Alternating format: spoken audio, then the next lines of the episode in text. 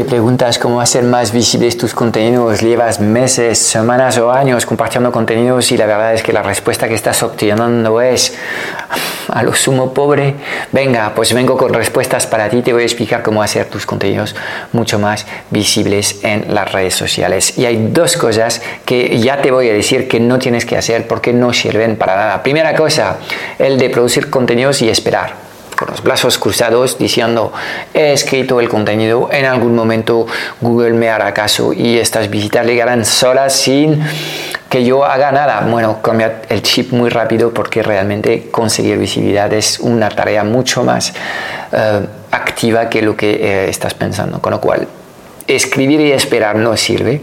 Y segunda cosa que no, no sirve tampoco es hacer lo que hacen la mayoría de los, eh, de los emprendedores sin muchas ideas, es de entrar en grupos y decir, hola, he escrito este post, míralo ahora mismo, super post, no te lo pierdas. Y ups, se van.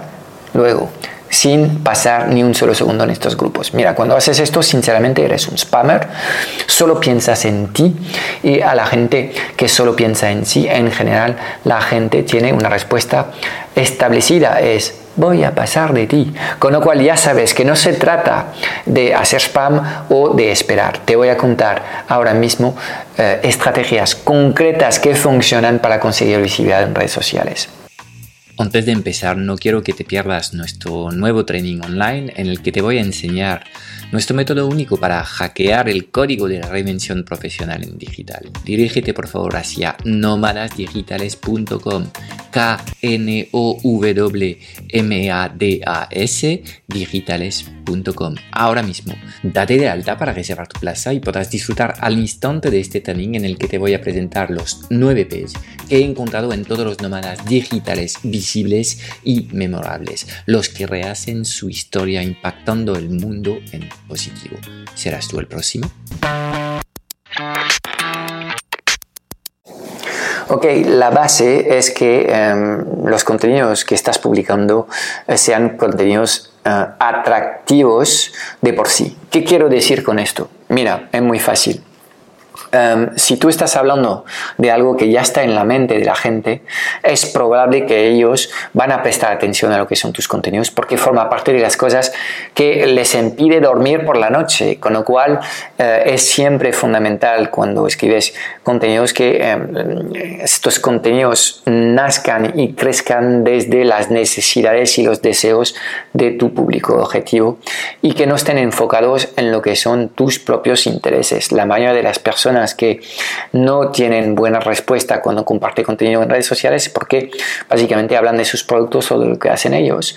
Y sinceramente, a nadie le importa un pepino lo que quieres tú o lo que haces tú. Lo único que le preocupa a la gente es cómo resolver sus propios problemas. Y si tú vienes con un contenido que es una promesa para progresar o resolver uno de los problemas que tienen, es probable que ellos te van a hacer caso. Con lo cual, primero, elige contenidos que ya están en la mente de tu cliente ideal, porque si no, es probable que en efecto no te va a hacer caso y creo que tendrá razón esta persona no va a caso. Estamos todos muy ocupados y no tenemos tiempo que perder a leer contenidos estúpidos, ¿ok? Primer punto.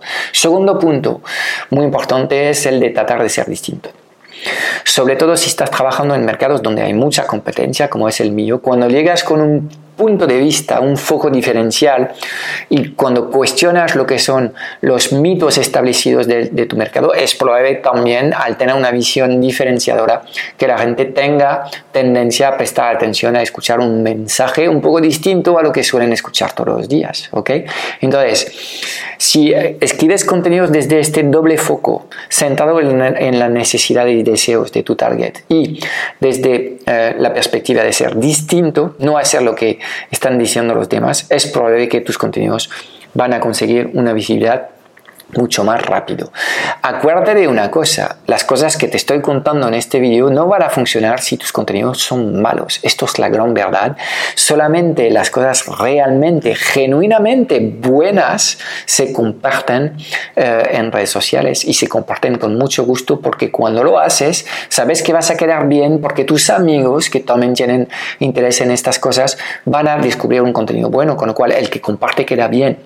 Con lo cual, obviamente, la base de todo lo que te estoy contando es que tus contenidos estén bien pensados y escritos. Vale, a corto plazo hay tres cosas que quiero que hagas de forma sistemática cuando publicas un nuevo contenido. ¿ok? Primer contenido, primera acción, perdón, es la de informar a tu lista de correo de um, eh, este contenido cuando uh, lo has publicado. Y no quiero que esperes siete días antes de informar tu lista de correo. Informa rápido a la publicación del contenido.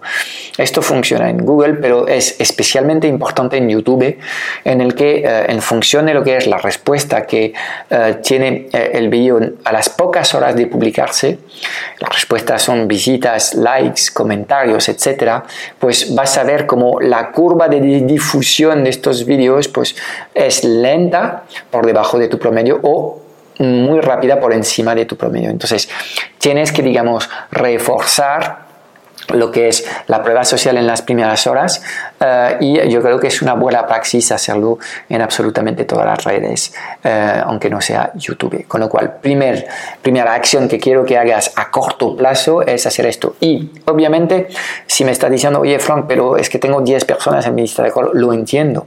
Pero aún así, informa a estas 10 personas y obviamente pone el foco en hacer crecer tu lista de correo. Todos hemos empezado algún día con una lista de correo diminuta, ¿vale? Pero con el paso del tiempo, poco a poco, siendo consistente en cómo compartes contenido, pues en cuestión de, de un mes o dos, ya vas a ver cómo vas a mejorar eh, esta lista de correo muy, muy rápido. Segunda cosa que haría es pagar a Facebook. Sinceramente lo haría desde ya mismo sin pensarlo mucho, porque pagando muy poco dinero puedo asegurarme que eh, estos contenidos se muestran a todos mis fans y yo tengo a muchas personas que tienen ya página de fans con 5.000, 10.000, 15.000, a veces 50.000 fans, pero cuando publican un contenido en la página de fans, Facebook tan solo lo muestra a 5% de sus fans. ¿Qué tal si pagamos un poco de dinero para hacer feliz al amigo Suki y eh, tú estar feliz porque el alcance de tu post pues ha sido del 70% de tu base de fan. Hacerlo me parece interesante. También podías hacer promociones a lo que son los amigos de tus fans que seguramente tengan interés también a estos contenidos y son tipos de campañas muy sencillas que hay que hacer. Ni siquiera tienes que saber la publicidad en Facebook. Es con el botón azul de promocionar contenidos y metes 3, 5 euros, 10 si puedes y promocionas un poco este contenido. De esta forma lo que estás haciendo es dar visibilidad a lo que estás haciendo y obviamente si lo que es la actualización de tu post es eh, la típica introducción con una foto, la gente cuando está en Facebook viendo esta actualización luego va a hacer clic y va a ir a tu blog o a tu canal de YouTube a ver este contenido, con lo cual paga. ¿okay? Es fundamental que comes el chip. Todos los emprendedores están trabajando con dinero. Trabajar únicamente con el tiempo es un desgaste y es una aberración económica. ¿okay? Entonces, saca algunos billetes para la promoción de estos contenidos porque al final te va a permitir pues ir creciendo mucho más rápido. segundo punto es esto. Tercer punto que quiero que, que, hagas es, eh, sobre todo si estás empezando en estos momentos, es entrevistar de forma sistemática a personas más consolidadas en tu nicho de mercado. ¿okay? Y asegurarte cuando publicas eh, esta entrevista uh, que el entrevistado, que es la figura visible, pues hace un par de menciones en redes sociales o en su lista de correo al contenido que has, eh, que has creado. ¿okay? En general estos contenidos tienen muy buena acogida porque obviamente son seguidores de esta persona que tienen tendencia en querer consumir más contenidos de esta persona porque les, les gusta lo que está diciendo este experto y para ti Obviamente hay una transferencia de, la marca de, este profesional ya establecida con esta comunidad con la tuya, porque en fin, pues estáis los dos ahí haciendo una entrevista eh, y estás como destacado frente al resto de los seguidores de este, de, este, de este líder de opinión. Con lo cual, multiplica este tipo de contenidos, e intenta hacerlo eh, con Zooms, con, con, con formatos vídeos, porque la respuesta va a ser mejor que una entrevista escrita, pero lo fundamental es que hagas este trabajo de seguir eh, acompañando lo que es esta persona en la difusión de la entrevista que has sacado. Estas son las tres cosas que a corto plazo te pueden permitir de generar visitas casi de la noche a la mañana en tu blog, porque si haces esto y no hay nadie que visita tu blog, si empiezas a entrevistar personas más consolidadas que tú en tu sector, cuando eh, estás publicando esta entrevista, pues ellos de forma natural van a hablar eh, de, esta, de este contenido y este contenido sí va a conseguir visibilidad. ¿ok? Ahora, si nos proyectamos a medio largo plazo, hay otras cosas complementarias que quiero que hagas para seguir dando mayor visibilidad a tus contenidos. Ok, la primera cosa que hagas es algo que está completamente en tus manos y obviamente mm, depende del tamaño de tu audiencia, pero voy a confiar que con el paso del tiempo rápidamente tu audiencia va a crecer. Eh, lo primero que tienes que activar es la visibilidad interna. ¿Qué significa esto? Que eh, en función de los clics que hacen los usuarios en los primeros correos que envías cuando entran en tu lista de correo, debías, entre comillas, segmentarlos. Por ejemplo, imagínate, eh, yo hablo de marketing online y eh, en los cuatro primeros correos que comparto con mis suscriptores hay un post sobre SEO, otro sobre redes sociales, otro sobre em, publicidad online y otro sobre networking. ¿Okay? En función de dónde va a hacer clic el usuario en, estos posts, ¿okay? Em, pues eh, puedo a partir de ahí eh, pues desencadenar lo que son secuencias temáticas. Okay, entonces, imagínate un correo donde ofrezco cuatro opciones. Hoy puedes leer un post sobre SEO, un post sobre redes sociales, un post sobre publicidad online o un post sobre eh, networking. Eh, ¿Cuál eliges de estos? Okay? Pues la gente, en función de dónde hace clic, les va tagueando. Y cuando les tagueas, Em, pues les envías luego una, una, secuencia de contenidos, 5, 6 o 7 contenidos que son contenidos específicos sobre lo que, lo que ha sido el interés que ellos mismos te han dicho que tienen en estos momentos. ¿ok? Y en este caso lo que estás haciendo es entregas correos muy cortos a estas personas en la que les explicas eh, por qué tienen que leer el contenido del día y luego pones un enlace que envía hacia tu plataforma. Entonces, obviamente, eh, trabajar con otros responders temáticos es una gran forma de generar visitas y es lo que es la generación de visitas internas que mucha gente ni siquiera activa. Con lo cual, trabaja esto porque esto está en tus manos. Lo he puesto a medio largo plazo porque obviamente va a ser más eficaz si tienes más de mil seguidores o suscriptores en tu lista de correo. Ok, segundo elemento que quiero que trabajes es lo que es el SEO editorial.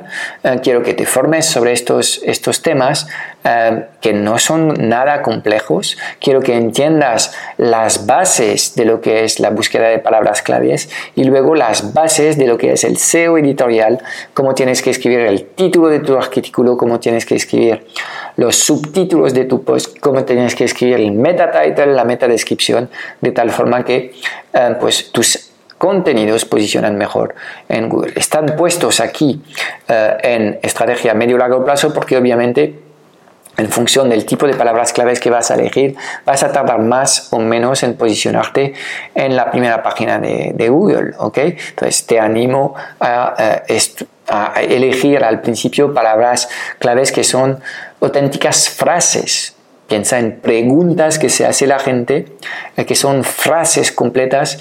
Eh, y esto, por ejemplo, cuando em, eh, estás en Google y que empiezas a escribir una frase, Google te sugiere lo que es em, em, búsquedas que han realizado otros usuarios, con lo cual es una buena forma de, de empezar a trabajar. ¿ok? Entonces, eh, pues trabaja eh, el SEO editorial porque es algo que a medio y largo plazo te va a traer muchos beneficios. Y hay algo que quiero que hagas, es una estrategia mixta entre Google y YouTube. ¿Qué significa esto? Pues quiero que tengas un post en tu blog donde hablas de una temática y quiero que tengas también un vídeo en YouTube donde hablas de la misma temática. Con, e, con, con esta estrategia es probable que el ranking global de tu post sea más alto es probable que en YouTube, que es el segundo buscador que existe en el mundo, consigas también algunas visitas. Em, segundo beneficio.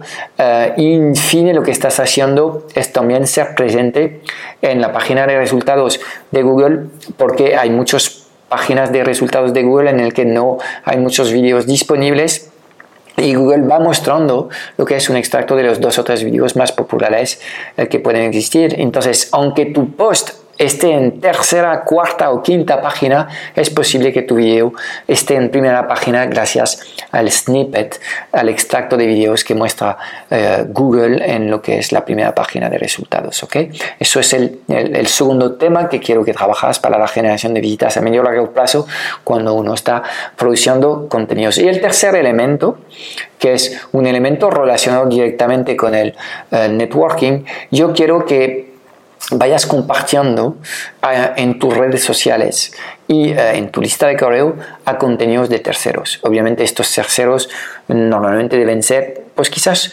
tus competidores, pero quiero que reformatees tu forma de, pensar. Estas personas, en fin, son colegas tuyos, eh, no son competidores, son competidores, ¿ok? Son gente con quien tienes todo el interés del mundo en, colaborar, porque entre eh, todos los pequeños, pues si nos unimos es probable que al final consigamos ser más visibles y conseguimos comer un poco de, la cuota de mercado que tienen las grandes empresas. Esto es válido en todos los mercados. Entonces, comparte contenidos de, otros compañeros que están haciendo el mercado como tú. aunque Es la forma de verlo, es que todas estas personas no compiten contigo, te ayudan a crear un mercado mejor, con lo cual deberías destacar sus contenidos a tus seguidores en tus redes eh, y en tu lista de correo. Y obviamente, tomarte la molestia de explicarles, oye colega, me llamo Pepito eh, y he compartido eh, este post tuyo eh, a mis seguidores en redes y en la lista de correo.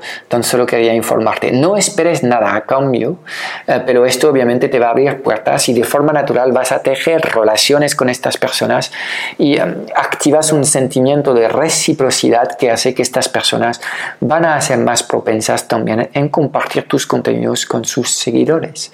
Es una estrategia win-win que se basa en el agradecimiento y la bondad.